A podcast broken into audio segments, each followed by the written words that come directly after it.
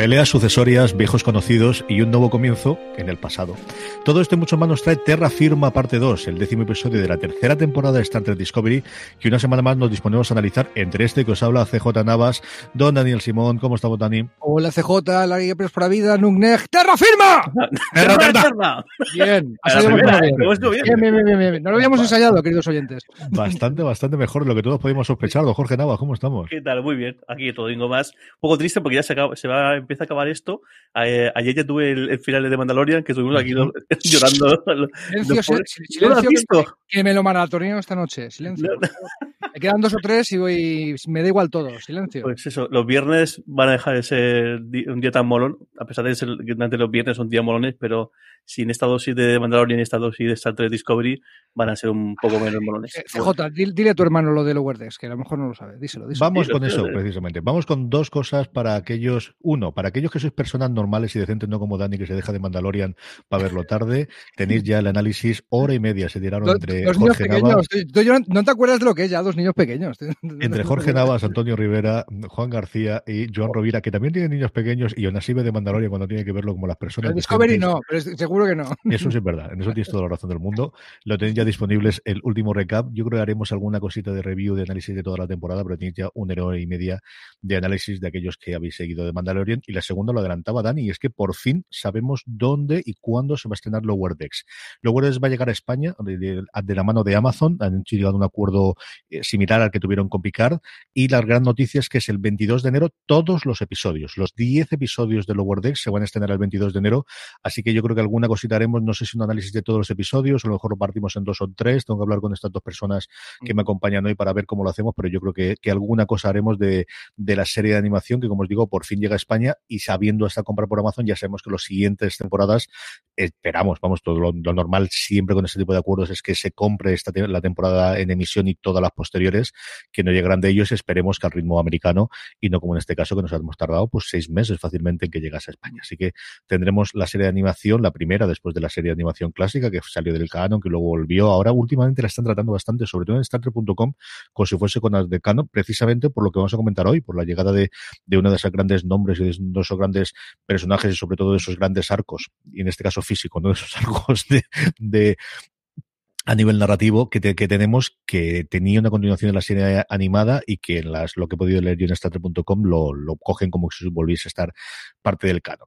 Voy a leer las notas iniciales, sobre todo por la sinopsis oficial, que me ha hecho mucha gracia esta semana. El guion vuelve a ser a mano de Boyon Kim, Elika Lipton y Alan McElroy, que van a ser los responsables, o al menos se rumorea que son los responsables de la serie spin-off sobre la sección 31, con lo cual todos sabemos por dónde va. La idea original, el teleplay, este que es, al final es la idea o el el núcleo de la idea es de Kalinda Vázquez en este caso, la dirección de Chloe Dormont, pero atentos a la sinopsis oficial. Atrapado en el universo espejo, el emperador Giorgio intenta dar un giro a la historia, pero se enfrenta a un obstáculo difícil de superar, Michael. Aquí quien ha traducido esto no sabe ni quién es el emperador, ni cómo es. No, pero en el, en el, subtítulo, en, la traducción en castellano de Netflix también le llaman emperador a una tía que es muy tía. pero atrapado, Dani, no. No. Atrapado, no. no. Atrapado. Eh, no, no, no. Y además ya sabíamos que no, no había viajado al universo espejo. Eh, nos faltaba por ver eh, qué tipo de excusa Trek, si queréis verlo así, tenía para, para justificar esta visión, este viaje, este viaje espiritual, lo que lo quieras llamar. Tú soltamos tres o cuatro conceptos Trek y acertó Jorge Navas, señores. Enhorabuena. Sí, señor. Sí, señor. Jorge, cuenta, cuenta, Ah, mm, los spoils of the world, venga, dale, dale, dale ahí a la razón de tu Diego, Diego, ayer ya me marqué también otra medalla porque a, acepté el, el que, va a pasar, que al final de Mandalorian, que si quieres te puedo contar Dani, o, no quieres. Vete a, cagar un rato la vida. ¿Cuánto te quiero y cuánto te mando a cagar ahora mismo? Venga, hombre. No, al final, bueno, está feo que lo diga, pero... pero, pero eh, si, estás en racha, estás en racha. Aquí el derecho de jactancia se respeta en este podcast. Fíjate yo antes de que llegaras, eh, respetábamos el derecho de jactancia cuando uno se colgaba una medalla como, la que te acabas de colgar, cabrito. Cuenta, cuenta, presume, presume. No, no, pero eso, no, eh, yo qué sé, eh, yo creo que había varias opciones y podía haber, eh, y además cualquiera ser factible, pero creo que, que dejando de lado el, el, el vacile, creo que, que, ha quedado muy coherente, ¿no? Que ha quedado, eh, que ha quedado muy bien la explicación, el, el por qué, y, mm, y aunque sí que el, el, y luego el gran guiño también a la serie clásica, el gran guiño incluso eh, jugando otra vez con la con, con, con, la voz de un episodio mm. clásico metida ahí y, y enlazando una cosa con otra y bueno, y eso al final lo que hemos visto es, es que realmente todo ha sido parte de, de un test, de una, de, una, de una prueba, porque pues Giorgio parece que va a tener más, más cosas que hacer, no en el, no, no en el espacio-tiempo de, Discovery, sino en otro espacio-tiempo, como decía CJ al principio al, arrancar el, el, episodio. Y no sé, yo, o sea, muy contento con, con, con, el, con, el, con, el, con el cierre y con cómo anda ese, ese tema que, que podía haber, haberla cagado en, en, varios momentos, ¿no? Yo que era, bastante fácil que la cosa no cuadrara o que la cosa eh, un poco. Y yo creo que al final la, la es muy, muy chulo, salvo la escena de la nieve, que hay un error de record, que no, lo, comentaremos, que es una, una chogadilla, pero muy bien, muy bien, eh, muy digno el, este, este cierre de trama, que abrirá otra trama previsiblemente directamente a una serie o a otro spin-off. Y mm, chapó, yo encantado con cómo han tratado, cómo han tratado estos dos episodios, como, bueno, tanto dos episodios como toda la previa, porque yo creo que el, cómo han ido dejando esas, esas, esas perlitas o esas gotas de algo de pasar Giorgio, que ocurre con Giorgio, eh, esto qué aplicación puede tener, aquí con esos dos episodios que sí que el 90, no sé si el 80% o el 90% del metraje ha sido sobre, sobre esta experiencia de Giorgio, eh, me parece que ha dado un cierre muy orgánico y muy, muy chulo. Tenemos un episodio eh, que al final realmente es totalmente la continuación. Yo creo que al final tendremos un episodio largo en el que tenemos dos bookends. Tenemos al principio y al final la trama general de la Enterprise, de la Enterprise, que yo estoy otra vez igual, de la Discovery, en, el, en esa mm, persecución de qué ha ocurrido con la quema y en el cual intermedio tenemos mm, una tercera parte, una mitad del episodio anterior y en torno a dos terceras partes, una mitad de este episodio de toda esa trama de Giorgio para tener una salida del personaje. Fundamentalmente lo que tenemos es ver eh, cómo se ha transformado a lo largo de su vivencia, especialmente en esta tercera temporada a bordo de, de la Discovery cuando viaja al futuro, ese acople que tiene con el resto de la tripulación y que le ha hecho modificarse y cómo la emperatriz terrana ya no será la misma emperatriz y tampoco sería el imperio terrano si ella puede hacerlo, que lo dejamos un poquito en tinieblas. No sabemos si ese puñal que le clava finalmente Michael en ese enfrentamiento a la hija pródiga, que al final vuelve a traicionarle, como era parte de su personalidad, es que al final, pues es que no, no, era culpa suya, es que lo habían dibujado así, es que tenía que funcionar de esa forma. Si fallece ella o no, y si eso puede tener una continuidad, yo creo que podremos verlo a lo mejor en la cuarta temporada de, de Discovery, pero tenemos luego toda esa parte de eh, vamos a dar una salida al personaje, eh, eh, Dani, para esa serie que tú todavía no quieres ver, pero sabes que vas a ver de todas formas. La voy a ver de todas formas, por supuesto. Va a seguir explorando una parte del universo Trek, que este equipo de guionistas y esta interacción de Star Trek me está gustando todo lo que me están dando, ¿vale? Es verdad que este capítulo, y perdona que parezca un disco rayado, me reafirma en la idea de me gusta mucho Giorgio como secundaria, cuando es protagonista, como es el caso de este episodio, se me hace un poco de bola. No, sé, muy bien por qué, pero el capítulo me ha gustado cuando sale del portal y se revela el guardián del mañana y toda la historia, que ahora comentaremos y contaremos la historia de quién es este señor del bombín. Pero la parte en la que George, sí, sí, ya lo sé, sí, si estás haciendo una demostración de que has cambiado, de que ya no eres la Hitler del espacio, entre otras cosas, y no me podía sacar esto de la cabeza y me sacaba del episodio, sé que lo estás haciendo para depurar al personaje de cara a que sea el protagonista de una serie de Star Trek. Y la Filipa Hitler del espacio no puede ser protagonista de Star Trek. Y me estás demostrando en dos capítulos, que no sé si hubiera quedado demasiado corto en uno, lo de que ya no ha cambiado, ya no es el Hitler del espacio.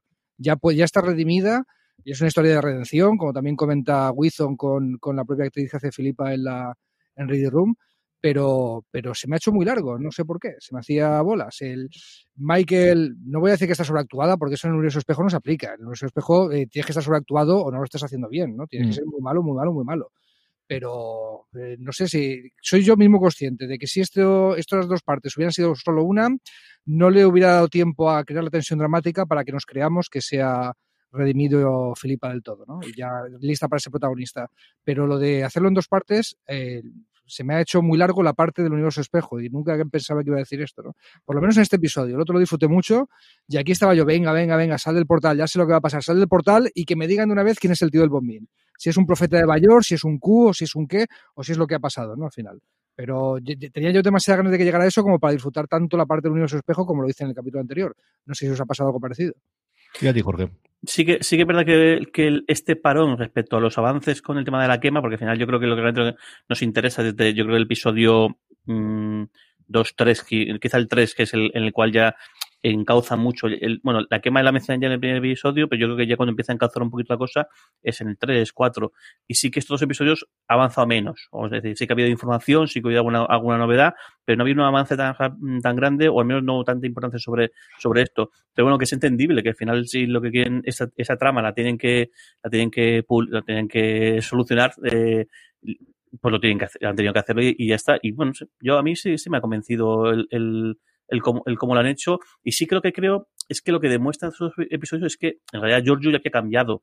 No es que Giorgio haya cambiado en estos episodios, sino que Giorgio había cambiado ya mucho antes. Lo que pasa es que siempre con la pose esta tan chula y tan, y tan, y tan hostil, eh, intentaba enmascararlo, pero toda esa pose precisamente era una pose, porque ella realmente ya había cambiado. De hecho, el hecho de que se enrolara en la Discovery y las veces que ha ayudado previamente significaba que, que, ya su manera de pensar o su manera de actuar había sufrido más alguna que otra variación. Y aquí lo que pasa es que la, la primera vez que, primero, eh, deja caer eh, esa coraza que tiene, primero ante Michael, luego ante el resto, y luego es capaz de incluso de expresarlo en el mundo espejo, en, que es lo que es la que es la novedad. Es la primera vez que ella en el, en el mundo espejo, cuando el primer episodio, eh, lo que veíamos es que ella lo que defendía es que no ha cambiado, sigue siendo la misma, eh, es la emperatriz o emperadora. Esto estoy mirando porque eh, me, me, chocaba, porque es verdad que en, inglés dicen emperor, no dicen em, empress, y, resulta que la palabra emperatriz es más aceptada, pero también existe la palabra em, mm. emperadora.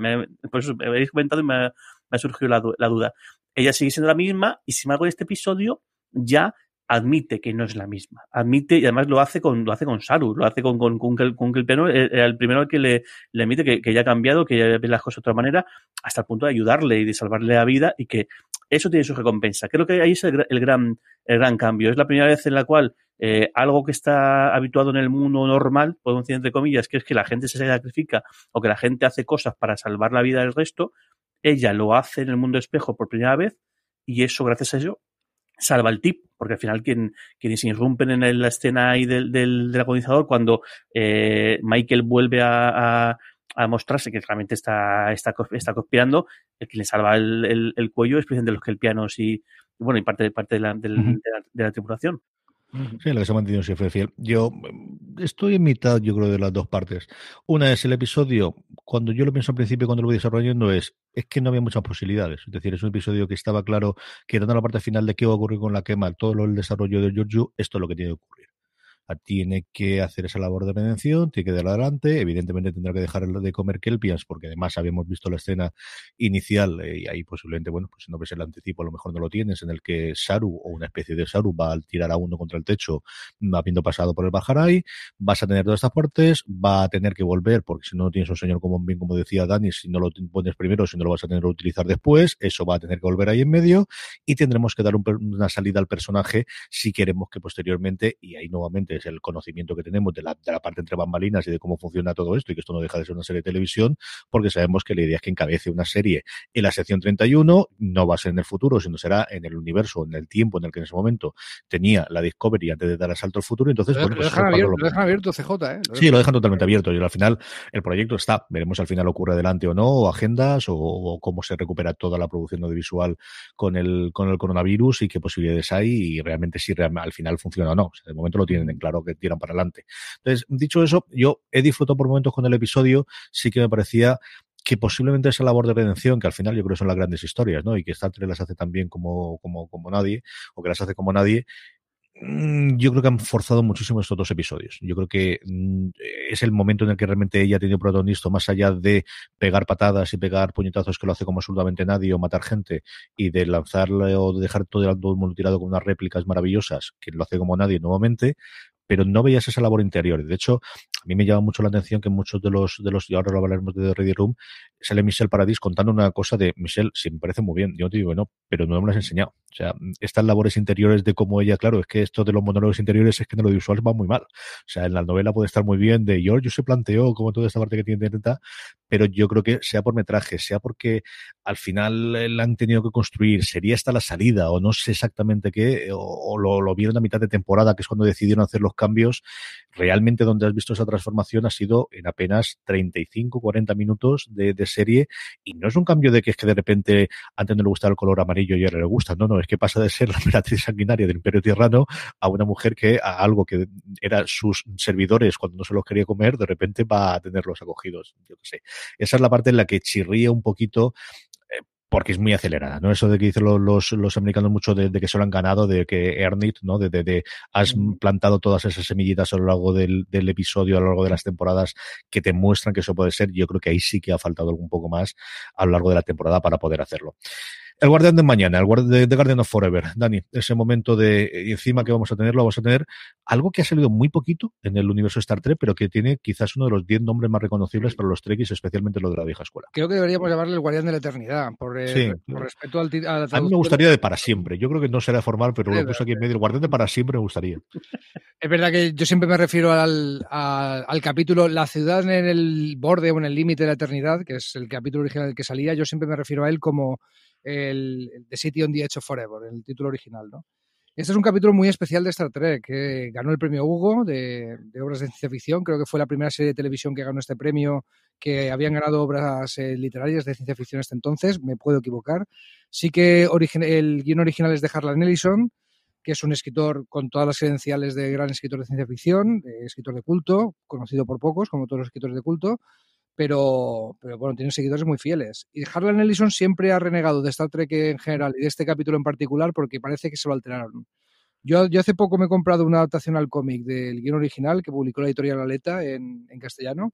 Tampoco le veo tantas diferencias al capítulo, ¿vale? Pero sí que es verdad que, que para plantear una trama de viajes en el tiempo y de hemos cambiado una cosa pequeñita en la historia, que es salvar la vida de una persona que no tenía que haberse que haber vivido, y eso ha cambiado toda la historia. No existe la federación, ¿vale? Y pasan un montón de historias que tampoco quiero spoilear. Porque vais a hacer, queridos oyentes y oyentas, lo mismo que hice yo. Nada más acabar este capítulo de Discovery y nada más acabar este podcast, como la mayoría lo habéis visto en Netflix, el iros a Netflix a buscar el capítulo de City on the Forever, primera temporada de la serie original, que es al final, es el 20 y pico, lo tenéis muy fácil para disfrutarlo. Es un capítulo que funciona perfectamente bien si no habéis visto nada de la serie original, o sea que revisadlo después de haber visto esta, a este Guardián del Forever. Básicamente, la el, uno de la Enterprise se vuelve loco eh, por circunstancias, se mete una droga sin querer y baja un planeta y en ese planeta hay un portal de piedra que habéis visto en el capítulo, cuando se transforma la puerta de madera en portal de piedra es eso lo que ven. Han respetado muy bien el efecto eh, especial original, lo han actualizado, con mucha fidelidad al original y les empieza a hablar, ¿no? Una civilización de hace 10.000 siglos, calcula Spock, dejó a ese bicho ahí, pero eres un ser o una máquina, soy ambos y no soy ninguno, soy el guardián del, del mañana, ¿no? Del forever, de la eternidad. Y les muestra la historia, ¿no? O sea, es como un portal que puede viajar a través de la historia. Os enseño la historia del planeta Tierra, ya que venís de ahí y empiezan a pasar romanos, egipcios, empiezan a pasar todos. Y en un momento dado, pues eh, McCoy, el médico de la nave, que es el que está loco, salta, algo altera en los años 30 del siglo XX en Estados Unidos que hace que la federación no, no exista nunca, ¿vale? Y, pues, no spoileremos mucho, lo dejaremos ahí, pero se encuentran a ese guardián del mañana que siempre había, pues habrá, salido en alguna novela de Star Trek que no era canon, él, se había especulado con que, bueno, si alguna vez necesitamos que los personajes de Star Trek viajen al pasado, podríamos usar el Guardián del Mañana.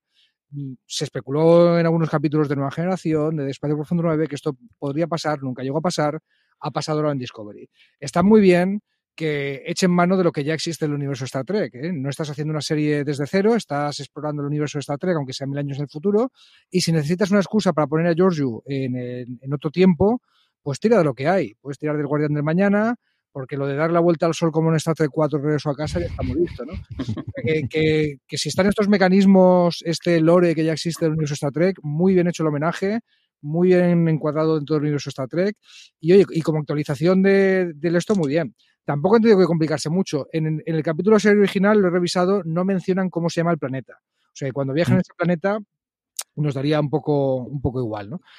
Podrían haber dicho, no, mira, este era el planeta del Guardian of Forever y te fastidias, pero aún así le dan una excusa. Dicen, como está eso de la guerra temporal, que vamos soltando semillitas, chinitas, y ya os explicaremos, esperamos, ¿no? Pues en la guerra temporal se tuvo que mover el, guardián de la eternidad, del planeta, y ya está, y te lo crees. Y la verdad me lo creo, no necesito mucha historia para, creérmelo. El, la pista, eh, por lo que Jorge tenía razón, nos la dio el mismo Jorge, es el periódico. El, personaje este de Cal con el bombín y tal tenía el periódico que tenía el mismo nombre que de un periódico que se ve de los años 30 en Estados Unidos en el capítulo de original de la serie clásica. Además, tenía muchos titulares que hacen referencia a capítulos de Star Trek. En uno ponía el Imperio Tocón lo destruye una supernova. Eso es del capítulo eh, Last Outspot 1.5 de la nueva generación, la primera vez que sale los Ferengi. Eh, acaban en un planeta que es las ruinas de un imperio que existió hace muchos años, que una supernova lo destruyó. O sea que si te pones a parar, que lo he parado y estoy ampliando los titulares del periódico, hay, hay guiñitos a, a para, para siempre. ¿no? Eh, no sé qué os ha parecido a vosotros esto de traer un mito del universo Trek de repente a, la pantalla. Es uno de los, de los que hay, de los grandes nombres, pero que se ha utilizado muy poco. Hay un artículo maravilloso de StarTrek.com que podéis leer. Ya no solamente es que hay una adaptación del cómic, es que ahí está parte de la enciclopedia que dedica un capítulo concreto solamente a la labor del guion y la pelea que tenía con el, guionista original, pero es que ahí está un libro sobre todo el proceso de guion y todo el proceso de creación, no sé cómo de extenso será, pero el propio Statue.com cuenta que hay uno de siquiera uno de estos nombres y yo el episodio recuerdo haberlo visto hace un montón de tiempo y en trozos, pero es uno de esos nombres en Star Trek, Jorge, que, que, que quedan, ¿no? Y mira que ha tenido muy poquitas participaciones. Sí, es curioso, creo, que es en la propia en StarTrek.com que ayer estuve viendo para ver, para ver el tráiler del, próximo episodio, que es, un, que es curioso porque la idea de este episodio, eh, entre que se hizo la idea y se entregó el guion, casi pasó un año. Es decir, que, que sí que era, un, episodio llamado a ser importante porque le dieron tiempo de sobra a la trama para, para es decir, que, es decir, que hemos que llegar a ese punto y que ocurra esto y que de ahí luego siga, siga la serie. O sea, que se lo tomó con tiempo y visto lo visto con lo que comentáis, hubo bastante el día con el, con el, con el, con el guion y luego hay cosas muy graciosas. Hay, por ejemplo, el, el propio atrecho del, eh, o la propia, el cómo es el portal, mencionan que en un momento dado le dijo, y creo que haya unas, unas runas y que tenga, el portal tenga runas. Y entonces, mm. lo que pasa es que en inglés, en inglés la palabra eh, eh, runas, que es runes, es bastante parecida a ruins, de ruinas. Y de hecho... Esto no lo sabía. y me quedo maravillado con, con, con, con, eso, porque de hecho, el, si me veis una foto del, del set, del, del, del, decorado original, pues eso, es este, este portal de piedra y luego unas ruinas alrededor. Y dice que cuando el, el, el, el guionista se, eh, se enteró que iba a, iba a, empezar ya el rodaje del episodio y se plantó y dijo, ¿pero esto qué es? y dice, yo, y de, no lo sabía. Y dice, pero no habías pedido tus ruinas. Y dice, ruinas no, runas. y lávate los oídos. o sea, tremendo. O sea, de esas cosas que dice, fíjate, la, la, el, el, para que pensemos luego cómo se hacían las cosas. Bueno, y estas cosas siguen pasando hoy, hoy, en día. Es decir, que pensamos que todo está milimetrado y calculado y, y lo que hay una gran, una gran cantidad de, de azar y de cosas sí, graciosas. Estáis de acuerdo conmigo que el momentazo del episodio es cuando están ansiosas ya Michael uh -huh. y, y, Filipa. Pero ¿quién eres? ¿Quién eres? Dinos que es verdad. Están tan ansiosas uh -huh. como, como los espectadores, ¿no? Estamos ya, venga, de una vez, dale. Y entonces se para y el tío, en vez de hablar con la voz que está hablando el personaje normal, le ponen el clip de audio de cuando dice I am the guardian of forever. Ahí de que le habrán producido la voz, le habrán puesto más graves, respeta ese tono entre mecánico y nasal de, de la serie original, ¿no? De cuando hablaba este, mm. este personaje que no tiene cara, que entonces se le veía solo el portal en la serie original. No tenía una personificación de un tío antropomórfico como Min, ¿no? Pero ese es el momentazo del episodio. Y que está ya y se recompone y tal ahí he dicho, bueno, mira, hasta ahora no me lo estaba pasando tan bien como pensaba, pero aquí empieza la diversión. ¿vale? O sea, sí, ahí nos han ganado. Ahí, desde luego, nos han ganado. Eso es lo que tenemos. Veremos algo más de Felipe George si lleva adelante, desde luego, la serie de, y luego comentaremos la entrevista que le hace a Michelle Yeoh, eh, Will Wheaton, si sale adelante la serie de, de, de, de la sección 31. Luego tenemos todavía hasta 15 minutos más de episodio, que parece que se ha terminado, pero no, Jorge, y lo que tenemos es de vuelta a la nave, esa búsqueda de esa nave Kelpian perdido dentro de esa nebulosa, en la cual vemos el primer momento en el que Book ayuda utilizando tecnología un poquito extraña, un poquito fuera de los márgenes de lo que la federación estaría dispuesta a adaptar, adoptar, y luego ya el almirante complementará esa parte finalmente, que realmente es, bueno, y está claro que nos vamos para allá, ¿no? Más allá de que nos metamos luego la parte con spoilers de lo que ya sabemos de avance del siguiente episodio, pero está claro que los tres episodios, porque nos quedan solo tres, ¿eh? Nos quedan nada, eh, 11, 12 y 13 para terminar la temporada, y este año no creo que tengan eso de que ya ahora metemos dos más que ocurrió en la primera temporada, nos quedan solamente 11, 12 y 13, tenemos esa búsqueda y posiblemente esas respuestas acerca de qué ocurrió en la quema, Jorge.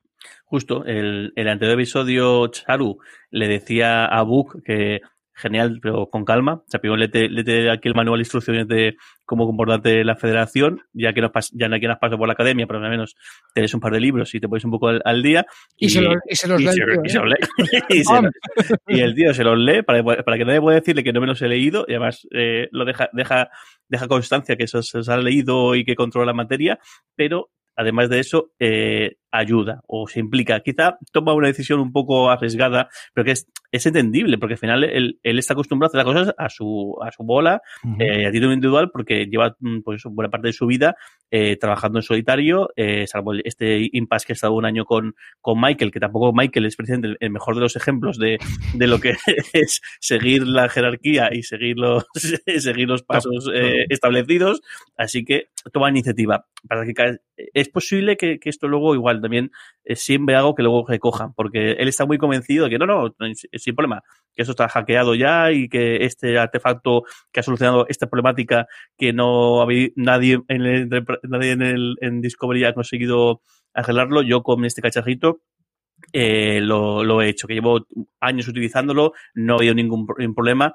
Ya veremos si no hay un problema justo a partir de ahora, que es lo que el, el almirante se teme y está viendo venir, que no, igual no ha sido la mejor de las ideas. Sí, lo que dices es que la federación, a ver, la trama de Filipa y del Guardián del Mañana y todo esto, le, no le deje espacio a los demás. O sea, todo esto que está diciendo Jorge ocurre en dos minutos, tres minutos, no, no, no mucho más. Y aún así, y aún así construyen algo parecido a una historia B bastante simpática, en la que da tiempo a integrar a Book, a que Stamets sea Stamets, a que vuelva a aparecer Reno, sí señor. Reno, Reno, haciendo cosas de Reno y metiéndose con, con este y, o sea, o sea, que les da tiempo, incluso le da tiempo al almirante, que cada vez nos cae mejor también, que está, eh, eh. está siendo muy bueno. El, pues diciendo, a ver, yo no me fío porque si metes tecnología de la cadena Esmeralda en una nave de operación, ¿quién te dice a ti que no tiene un transponedor, un chip, un rastreador araña, lo que sea, para mandarle mensajitos a, a quien ha construido esa tecnología. Y el otro, no, no, no, fíjate de mí que soy un rider de, de Uber de Amazon o de lo que sea y no sé mucho de tecnología de esta porque hago tratos con ellos. Vale, vale, pues, tío, si es un courier, tío, yo me, me fío de ti, ¿no? Es un poco el salto que hacen, pero bueno, si se fían todos de ellos, estupendo. También tiene tiempo de leerle la, la cartera un poquito a, a Saru, decir, estoy encima de ti, ¿eh? Dime la verdad no me has contado lo que pasaba en la nave Kelpien porque quieres saberlo tú primero, que es el primer Kelpien que te encuentras de que estar aquí, o porque realmente no, no, no, no, que yo no te quiero hacer un informe con conjeturas. Realmente era así, o sea, realmente está muy bien que desconfíe de, que al ser una nave de su raza a lo mejor le está nublando un poquito el juicio objetivo y también me creo que Saru no quiera pasar un informe incompleto, sino que esté, que esté esperándose a tener toda la información. Tú que eres muy buena persona. Yo, yo veo que funciona, pero tú ves a Saru guardando esa información, tú ves a Saru faltando a arreglar la foto. Yo lo he visto que le hacía ojitos a la que el pian que vio en el grabación. No quiero decir otra cosa. porque, que el espacio se estemos solo. El pobre almirante, el pobre almirante lleva una vida muy tranquila, con su operación poquito a poquito, haciendo sus cosas, hoy un planeta, ahora, ahora 21, ahora 21, ahora se me va otro. Y ah, llega a esta gente y no paran de ocurrir cosas, no, paran de ver que pierde el control. Es una, una persona que salta de, de, de plano interdimensional. Que, me has metido en tecnología la esmeralda, pero me cago. Vamos a seguir el procedimiento que vamos a hacer aquí, ¿vale? O sea, el pobre hombre estaba súper tranquilo, había conseguido, igual había conseguido, es que lo sabemos, porque igual lleva siendo almirante seis días. y ya hay que tener mala suerte. Justo. y llega Buque y le dice, oye, que a lo mejor es bueno tener un tío dentro que no tenga por qué seguir los procedimientos. ah, mind blowing. Eso no le está de la cabeza de milagro, ¿vale? De hecho, eso coincido que el almirante, igual que no ocurrió con Lorca en la primera temporada y con Pike en la segunda, oye, estos personajes de autoridad, mira que lo están viendo haciendo bien en las temporadas. ¿eh? Me está gustando mucho, mucho, mucho conforme ahí. Yo creo que tiene decisiones bastante chulas. Eso más o menos es el episodio. Eh, cosas o curiosas. Yo sí tengo una por ahí contar y es el episodio pide de Aligro, pero vamos, totalmente a gritos haber incorporado a Lorca. Yo creo que ahí se nota que no han podido tener la agenda de Jason Isaac o algún problema ocurrió, Jorge, porque yo creo que pedía a gritos tener en algún momento un cambio de Lorca. ¿eh? Yo, Jason Isaac siempre sí. para, lo, para, lo, que sea. Y, a mí es un, es un actor que me parece fascinante, que le, le sigue la pista en muchísimas cosas que, que, ha hecho. Desde que hizo Brotherhood, que me parece una de las mejores eh, series poco conocidas que, que se han rodado en los últimos años, yo, bueno, casi ya, ya, hace unos cuantos años de, de esta en, en, en concreto. Eh, y yo creo que su papel aquí en, en, en Discovery es, fue absolutamente fascinante de principio a fin. Y hubiese estado muy guay. Yo creo que hubiese estado muy guay haber hecho una aparición, haber igual haber resuelto el, el, el capítulo con una, una, una entrada de Lorca con soldados como eh, de la misma manera que, que, Michael de repente otra eh, vuelve a traicionar otra vez a, a, a Giorgio, eh, hubiese guay que hubiese sido un enfrentamiento igual más grande con, con Lorca al frente o Lorca con su nave hubiese estado bastante guay, pero bueno, pues esto es lo que hay. Sí. No, los tiempos lo que son y las agendas son las que son. Pero hubiera estado guay, pero es otra de las cosas que me sacaban de la parte del universo espejo, o sea, que, que no me hacían entrar. Sabía que no iban a sacar a Lorca en ningún momento, o sea, nos habríamos enterado, eh, sería muy difícil de ocultar a una aparición de, del actor en los créditos, sabíamos que no iba a salir y estaban todo el rato mencionándolo, todo el rato mencionando yo, pero ¿para qué? O sea, lo que pasa es, una, ah, una duda que tengo, el, el Lorca de, del universo normal, eh, no él, él, no, no, pero, no, él, no, pero él da el salto al universo normal eh, porque pierde esta batalla con Giorgio, no sé. o igual es justo, es que igual no parece por eso, porque, yo creo que porque ella había dado ya el salto antes de, antes de, antes de que, de que, antes de que, de que mataran a Michael, vamos. Lo que a mí me da a entender el episodio cuando él no aparece en todo demás es que esta desaparición de hace tres meses es porque realmente ha dado el salto al, al nuestro mm. universo. Entonces, ahí sí se, entender, se, entendería. Yo aquí sí entendería que no, claro, no tiene lógica que, que apareciera entonces. Es la duda que, te, que tengo. Eh.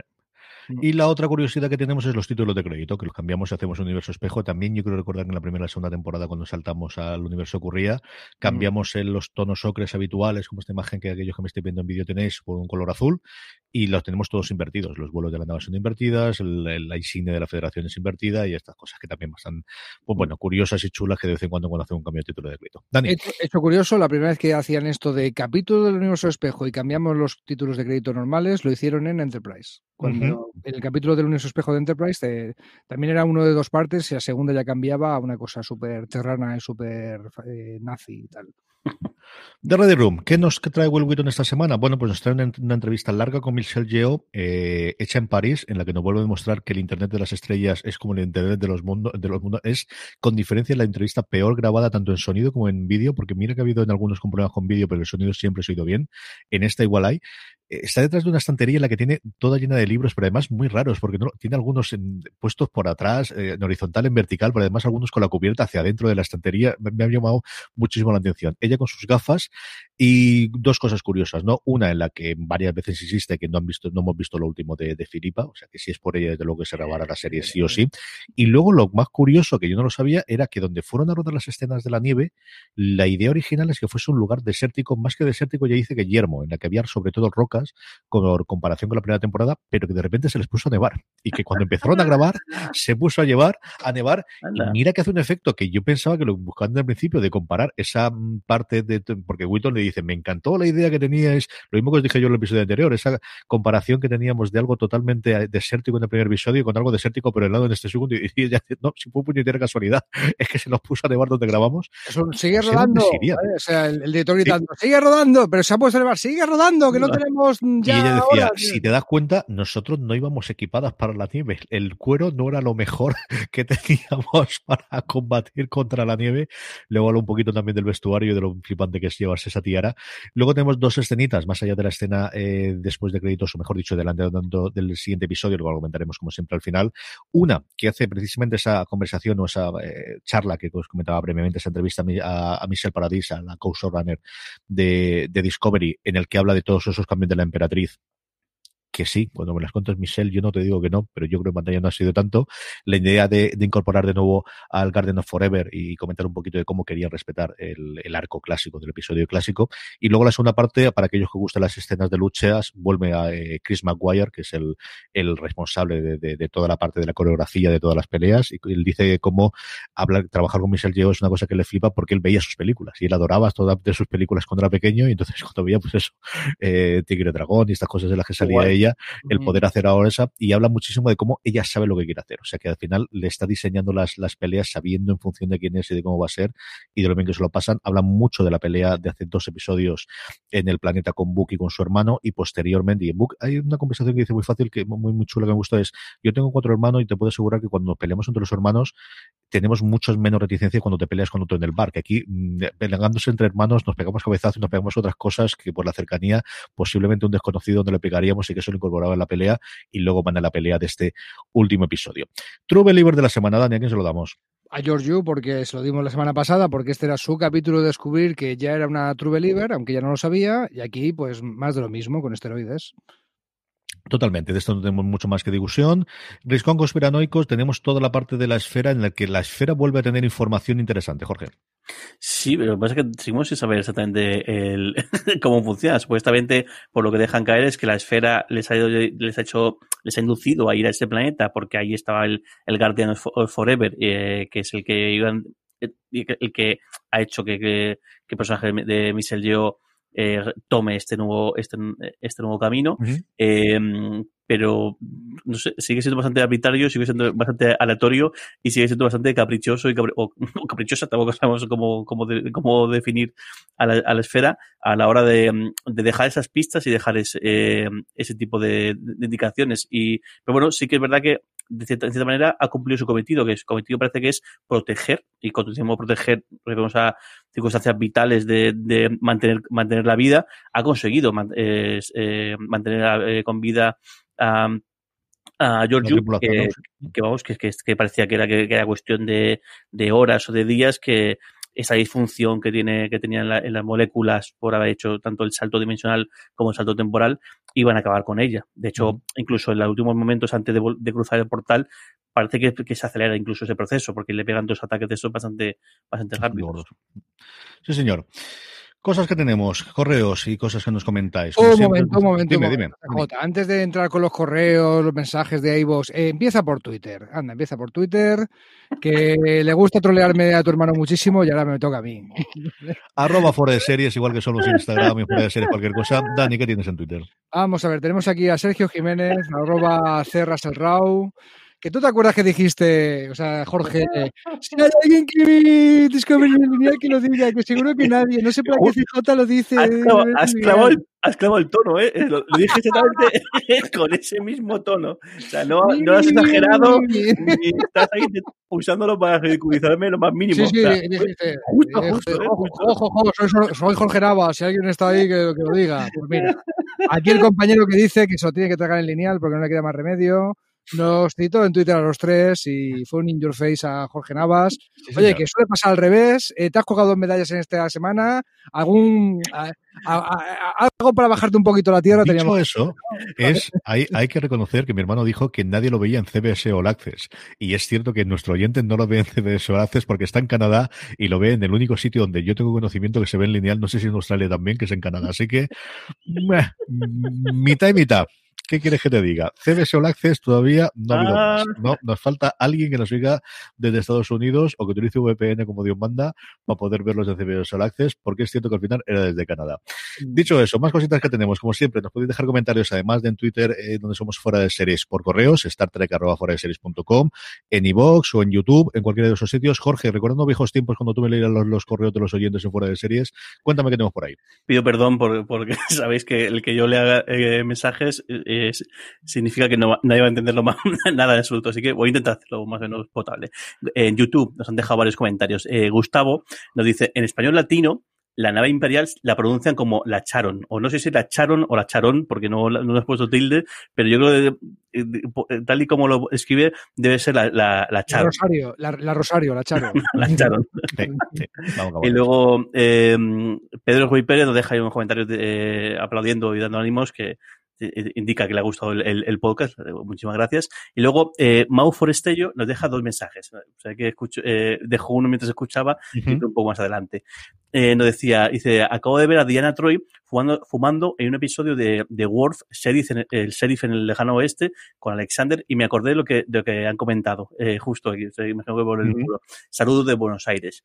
Y luego nos dice, dice, si hay algo interesante sería ver de qué trata esa guerra temporal que mencionan varias veces. Y se me recuerda mucho a Doctor Who, que también se habla de una guerra temporal entre Daleks y Señor del Tiempo, y la desarrollaron mucho en audiodramas. Sí, nos lo comentaban también en iVox en un comentario la semana pasada, precisamente eso de la guerra temporal.